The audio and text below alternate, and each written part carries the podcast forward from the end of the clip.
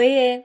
Aqui é a Ana Paula, a Sherlock Holmes, e você está no podcast Sherlock Holmes. Bom, gente, hoje eu ia entrar em outro episódio que eu já tinha preparado, mas eu pedi para vocês algumas dicas no Instagram. Inclusive, muito obrigada por todas elas. Eu anotei todas e certamente ali a maioria eu vou gravar. E, bom, uma das ideias foi da Tawane. Ela deu a ideia da gente falar sobre a gente, eu, hoje eu estou sozinha. A gente falar sobre comunhão numa nova igreja. Porém, esse episódio ele vai servir para todos nós, mesmo quem já está há muito tempo na igreja, porque afinal de contas, né, comunhão. Quem está há muito tempo na igreja lida com isso, tem que lidar, deveria lidar, precisa lidar com isso, é, com alegria, e serve também para a gente repensar um pouco as nossas recepções na igreja, né? E bom, eu vou aproveitar essa ideia da Tawane e fazer uma série aqui para a gente falar dos meios de graça. Vamos começar pela comunhão, é, mas certamente eu acho que a gente vai ter muitos outros episódios especificamente sobre comunhão, tratando de vários outros assuntos, tá? Gente, seguinte, por que, que eu falo que eu tenho muito a dizer sobre isso? Eu cresci mudando de cidade, de três em três anos, às vezes de dois em dois anos, e ser novata, ter que forçar a integração e interação faz parte do meu ser, sabe? Eu não tenho problema com isso, eu até gosto. E nessas mudanças, eu fui em muitas novas igrejas. A gente nunca foi de. A gente, minha família, né? A gente nunca foi de ficar muito tempo numa igreja, infelizmente. Por isso mesmo, assim, eu até nunca soube o que, que era comunhão na igreja. Mas enfim, meu ponto é que eu sempre estava sendo novata, sempre chegando. E, enfim, quando eu cheguei na igreja presbiteriana semear, eu sentava lá no fundão, chegava um pouco depois que, igre... que o culto tinha começado e ia embora antes de pedirem para os visitantes levantarem. Alguém se identifica? Mas detalhe, gente, eu fiquei assim por quase. Foi cerca de oito meses, tá? Quase um ano e sim, mas assim, deixa eu explicar o contexto dessa história. Não vou contar ela toda, isso vai ficar para um outro episódio ou texto. Então, eu vim de um contexto pentecostal, tanto da igreja que eu fui batizada quanto familiar, e eu nunca tinha ouvido falar em calvinismo, gente, sério. E numa noite, numa conversa muito explicativa e também muito tensa para mim, eu fui apresentada e convencida. Apresentada não, eu já vinha um tempo ouvindo falar sobre isso, mas foi quando eu fui convencida da doutrina da eleição. E aí eu fui conhecer uma igreja reformada pela primeira vez na minha vida. Agora pensa, eu cheguei na igreja e estava sendo pregada uma série expositiva em Romanos inteirinho. Vocês têm noção do que é isso? eu tinha acabado de descobrir para mim coisas super novas e eu chego na igreja e tá lá rolando uma pregação em Romanos. Bom, era muito para minha cabeça, eu parecia que estava começando a engatinhar.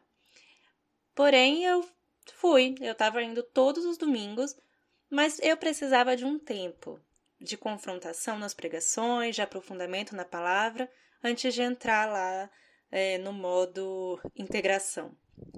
Foi bom para o meu processo, mas não, não quer dizer que eu esteja indicando isso. Eu não acho que isso seja saudável. Eu acho que é muito importante que você chegue na igreja e tenha irmãos, tenha a igreja ali para te ajudar, para te apoiar nessa caminhada mesmo, mesmo que essa caminhada inicial seja de descoberta, como foi a minha ali nesse caso que eu estou contando para vocês. Eu acho que teria sido sim muito mais fácil se eu tivesse chegado e tivesse tido apoio dos irmãos lá pra, nesse momento. Mas eu só tô querendo deixar claro que isso foi uma decisão minha. Eu tomei essa posição de que eu queria ficar lá quietinha, só observando por todo esse tempo. Foi o meu processo. E dentro disso que eu tô falando, do meu processo, da, da minha experiência, foi um tempo muito bom para mim, porque eu me dediquei a estudar muito da palavra de Deus, isso me deu muito mais maturidade e sabedoria na hora que eu decidi que eu decidi não, né? Porque todo esse processo que aconteceu dentro de mim, todo esse aprendizado, me fez ver a necessidade mesmo de estar. É, eu quis muito isso, né? Estar lá com as pessoas da igreja. Não sei, assim, eu acho que quanto mais fraca é a nossa teologia, mais fácil é a gente se decepcionar com as pessoas na igreja. E com isso a gente cai naquele erro de entrar na igreja e depois se afastar por causa de pessoas. Então, para mim, foi assim. Esse foi o meu processo na igreja que eu estou hoje. Eu já estou lá há seis anos e foi isso. Quando eu me senti pronta para me envolver com as pessoas da igreja que eu já amava de tanto observar, eu entrei em modo acelerado e daqui a pouquinho eu vou contar tudo para vocês. A Bíblia fala muito sobre comunhão. Gente, pensa, Deus diz que nós somos um corpo Todos nós que fomos salvos e temos um mesmo Pai, somos irmãos em Cristo. Cristo não nos salvou para vivermos isolados. A igreja é uma família que Deus nos deu para amar, para cuidar, para sermos cuidados, e cada um ali vai fazer parte do nosso processo de santificação. É assim, são pecadores imperfeitos, salvos pela graça e estão juntos. É lindo, cheio de problemas, e é lindo. A comunhão é um dos meios públicos da graça de Deus e ele nos deu para nosso crescimento espiritual, maturidade, alegria, santidade e semelhança com Cristo. Se você colocar aí no Google meios de graça, você vai achar um artigo disponibilizado lá no Voltemos ao Evangelho, que se chama Os Meios da Graça, a maneira de crescer na vida cristã. E quero falar um pouquinho sobre isso antes de entrar nas dicas, porque lá fala que a comunhão ela não significa se reunir com outros crentes para falar sobre esportes, diversão, clima, economia ou política. Embora não exista problema nisso. Mas comunhão significa compartilhar de coração uns com os outros as coisas do Senhor Jesus e da palavra. Uh, eu estou lendo aqui para vocês, tá? A singularidade da comunhão cristã se encontra em sermos capazes de conversar e compartilhar juntos as alegrias, a felicidade, as vitórias, os problemas, as tentações, as tristezas e as bênçãos de nosso andar com Deus. É... Inclusive, gente, tem um texto meu no Voltemos ao Evangelho que chama Juntos e Inconstantes. Se você quiser que eu mande o link direto, me manda uma mensagem lá no Instagram, no Twitter, que eu mando para vocês, tá bom? Porque lá eu falo um pouquinho sobre essa coisa da comunhão de outro aspecto, tá? Além do que eu vou falar aqui. Bom, mas voltando, é... então a Bíblia ela fala muito sobre isso, Provérbios 27, 17, é, como ferro, com o ferro se afia, assim o homem é o seu amigo. Gente, a comunhão com irmãos e irmãs em Cristo em uma igreja local, ela é, ela é isso, é ferro afiando ferro. É o meio da graça que mantém a gente saudável. 1 João 7 Se, porém, andarmos na luz, como ele está na luz, mantemos comunhão uns com os outros. É um fruto do Espírito também, né? Hebreus 10, 24 e 25 Consideremos-nos também uns aos outros para nos estimularmos ao amor e às boas obras. Não deixemos de congregar-nos como de costume de alguns, antes façamos admo admoestações e tanto mais quanto vedes que o dia se aproxima. É isso, nós somos chamados para servir e para sermos servidos. Então, até caso que você, que esteja me ouvindo seja uma pessoa que está desigrejada, está naquela fase de ah, eu sofri muitas decepções na igreja, é, eu posso estar com Deus sozinho na minha casa. Você pode estar com Deus na sua casa, mas Deus diz na palavra dele que você tem que estar em comunhão com seus irmãos, que isso é necessário e é um presente dele pra gente. É, é bom. Deus quer isso para você. E mesmo que as pessoas sejam decepcionantes, porque nós somos, somos mesmo, você também é mas é ali que você vai crescer e é ali que você vai ajudar outros irmãos a crescerem também. Vamos às dicas então. É, primeiro, primeiro de tudo, a minha dica é que você vá conversar com um dos pastores da sua igreja. Vai lá, se apresenta E eu não tô falando só de ir ali no final do culto, não. Tô falando de você ir marcar uma conversa para se apresentar, para o pastor te conhecer, para você conhecer o pastor ou os pastores da sua igreja. Porque, bom, ali também ele certamente vai te dar muitas sugestões do que você pode fazer para conhecer mais os outros irmãos. A minha segunda dica é que você sirva. E antes até de eu continuar, eu vou colocar o áudio aqui que eu pedi para a Tawane, que deu a ideia desse episódio, mandar, porque ela tinha, ela escreveu para mim sobre isso, né, que ela tinha chegado na nova igreja. E aí eu falei: "Ah, me manda um áudio que aí eu coloco lá no episódio". Então fica aí com a dica da Tawane. Oi, oi, me chamo Tawane e a forma como eu comecei a comunhão na minha nova igreja foi por meio de serviço. Sim, o ato de servir. Eu estou lá aproximadamente há uns sete meses e acredito que já estou bem turmada com o pessoal. E bem, tudo começou servindo. Quando tinha eventos na igreja, eu sempre procurava saber o que, que precisava fazer. No primeiro mês em que eu estive lá, por exemplo, foi um almoço do Dia das Crianças e no final sobrou aquela pilha de pratos e eu me ofereci juntamente com as irmãs para poder lavar esses pratos. E assim foi surgindo a oportunidade de conversar com as pessoas. Então eu já lavei pratos, assei pão de queijo, carreguei cadeira. Nós sabemos que serviço em igreja é uma coisa que nunca falta. Então, além de nós estarmos sendo útil à obra, é nesse momento que nós temos a chance de conhecer as pessoas. E no fim, o trabalho acaba se tornando divertido. E a partir disso é que nós vamos criando uma intimidade, é, convites para piquenique, para jantar, aí fora estudo bíblico, PG. Então é por isso que eu afirmo que o carro-chefe da nossa comunhão é o serviço. Tudo começa com a questão de você querer ser útil ao próximo, é, querer ser útil à obra. E é a partir daí que nós vamos criando novos laços e posteriormente a comunhão. Gente, muito legal, né? Tá vendo? Sempre vai ter algo para fazer na igreja. Não só aquelas coisas que são bem visíveis, mas principalmente as que têm pouca visibilidade. As turmas da EBD sempre precisam de tias para ajudar. As equipes de montagem e desmontagem de som, das salas da EBD, do próprio culto, equipe de limpeza sempre precisa de auxílio. Sirva-se, coloque à disposição ali no meio do serviço, você vai conhecer mais as pessoas, você vai ser conhecido. Vale muito a pena, faz bem. Até porque Deus quer que a gente faça isso, né, gente? Eu não estou dizendo aqui que o serviço tem que ter essa motivação no nosso coração, de forma alguma. Porém, é, é, também um resultado de se servir. Nós servimos porque Deus nos chama a servir, porque nós, nós somos um corpo, todos devem trabalhar para a manutenção desse corpo. E o coração disposto a servir é um fruto do espírito, né? Dica número 3 é vá em tudo. Gente, participe de todos os eventos que tiverem lá na igreja. Dos jovens, dos adultos, grupo familiar, discipulados. Vá, sabe? Tipo, quando eu quis, quando eu, como eu contei para vocês antes, eu fui em tudo, eu ia em qualquer coisa me esforçava ao máximo, mesmo que eu estivesse muito cansada do, depois do trabalho para ir, eu ia. É um esforço extremamente necessário. Peça carona se você precisar, deixe que as pessoas saibam das suas necessidades, sabe? Essa questão, por exemplo, da carona, já abrindo aqui um parênteses.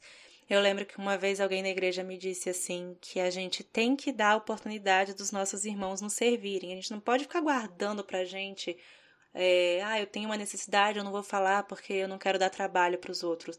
Você tem uma necessidade, você tem ali uma família que está pronta e que vai te ajudar. E, assim, a gente tem que, que colocar para a igreja as nossas necessidades e dar a oportunidade de nos servirem também. A dica número 4 é que você verifique se na igreja que você está existem grupos de aprofundamento na palavra de Deus, que são os discipulados. Se não tiver, você conversa com o pastor, líderes, dá essa dica, porque é algo tão bom, gente. Me ajudou tanto quando eu cheguei na igreja. São pequenos grupos de mulheres e outros pequenos grupos de homem, o qual vai ter ali uma mulher é, responsável ou duas, no caso dos homens, homens, pra, não para liderar, mas para fazer o estudo, né? Pra, normalmente baseado em livros. O grupo pega livros que são indicados pelo pastor e vão ler juntos. e vão fazer esse estudo e vão ter momentos ali é, durante as reuniões de conversas, de desabafos, de aconselhamento e mútuo, né? E é muito bom. A dica número 5, que eu não sei se é uma dica, é uma dica e um conselho também. Que é assim, se você é mulher e está chegando na igreja, procure primeiro estar com as moças da igreja. E se você é homem, procure estar com os homens da igreja. O que acontece, gente, é que não vale a pena confundir as coisas, nem pela impressão que as pessoas vão ter de você. E mesmo você com seu coração, né? Todo mundo sabe que tem gente que chega na igreja só para arrumar namorada, namorado. Acontece. Então, se esforce, comece fazendo amigos, né? Mulheres com as mulheres, homens com os homens, com as pessoas mais velhas. Você entendeu, né? Não precisa me levar mal, é uma coisa normal, é séria que, né?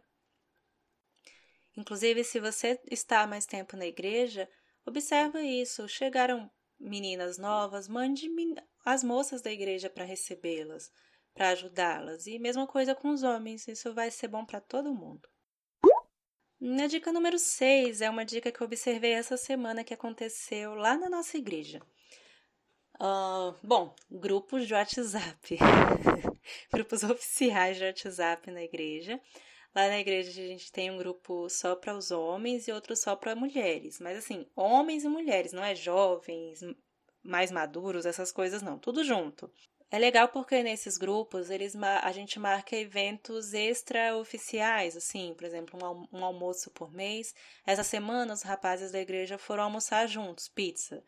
E foi super divertido, porque não sei, não estava lá, mas a gente viu fotos e todos ouvimos falar. Ficamos tão empolgados que as mulheres super querem marcar o almoço agora. Vai lá, marca dia, local e hora e vai quem pode. Quem não puder, vai no próximo mês. Mas também não fica naquela assim, esperando que todo mundo do grupo vai poder ir, não, porque não vai. Tem que marcar e vai quem dá. Dica número 7. Ah, tá lá no Vai em Tudo, né, gente? Vai no retiro, vai nos retiros da igreja, tem retiro familiar, tem retiro dos jovens. Tá, tudo bem, eu não tô com muita moral para falar disso não, porque eu tô aqui em pleno retiro de desse feriado e eu estou aqui em casa.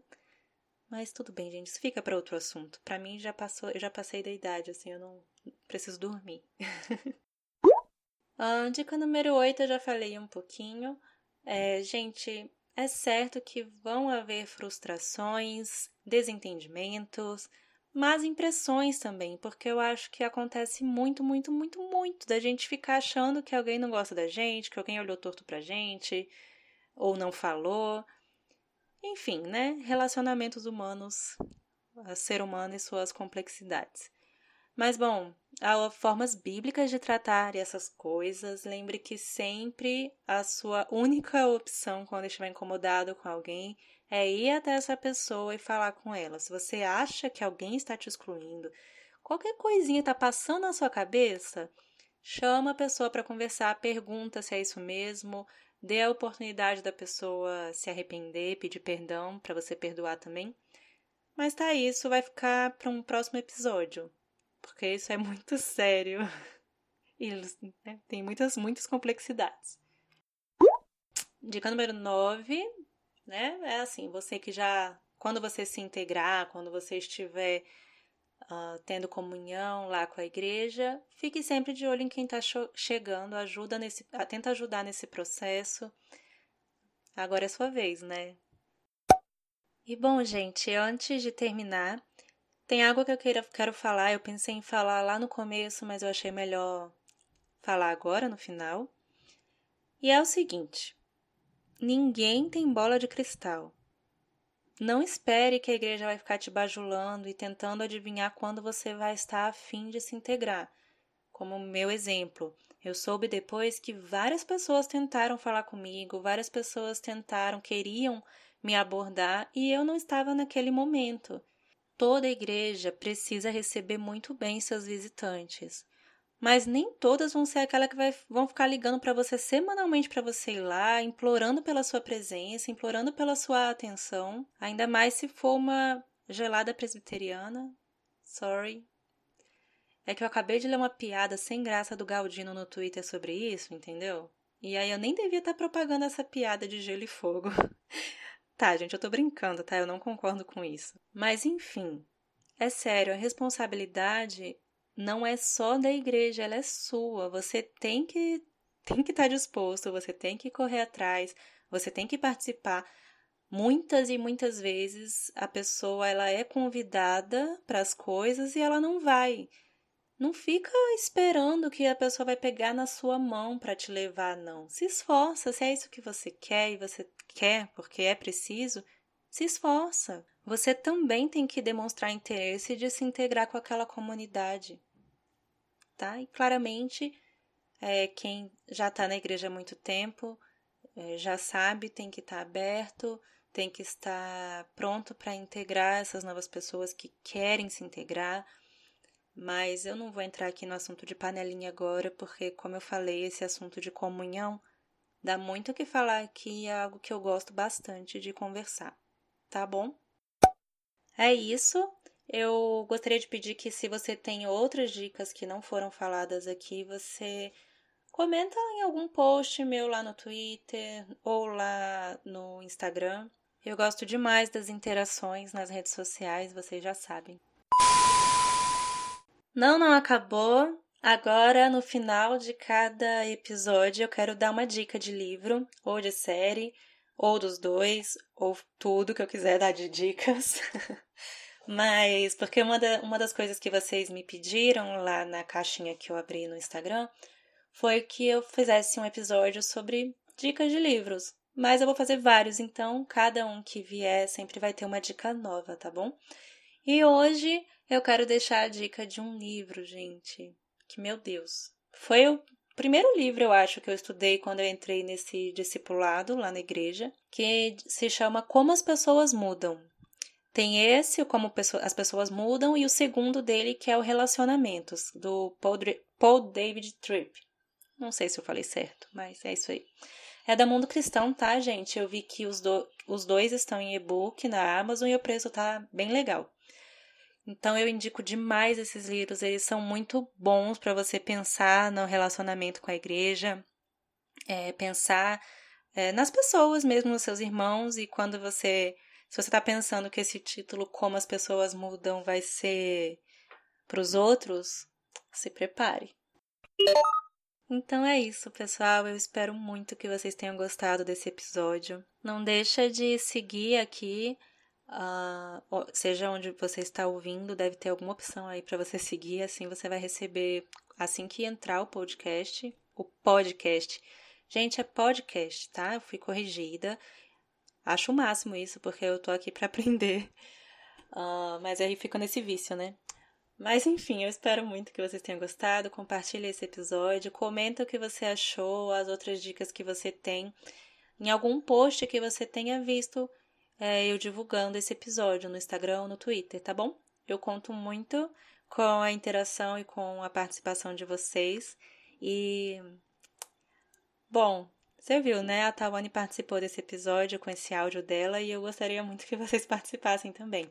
E quando tiver oportunidade para isso, eu vou colocar lá no Instagram, então me segue lá. Um abraço, gente, até a próxima.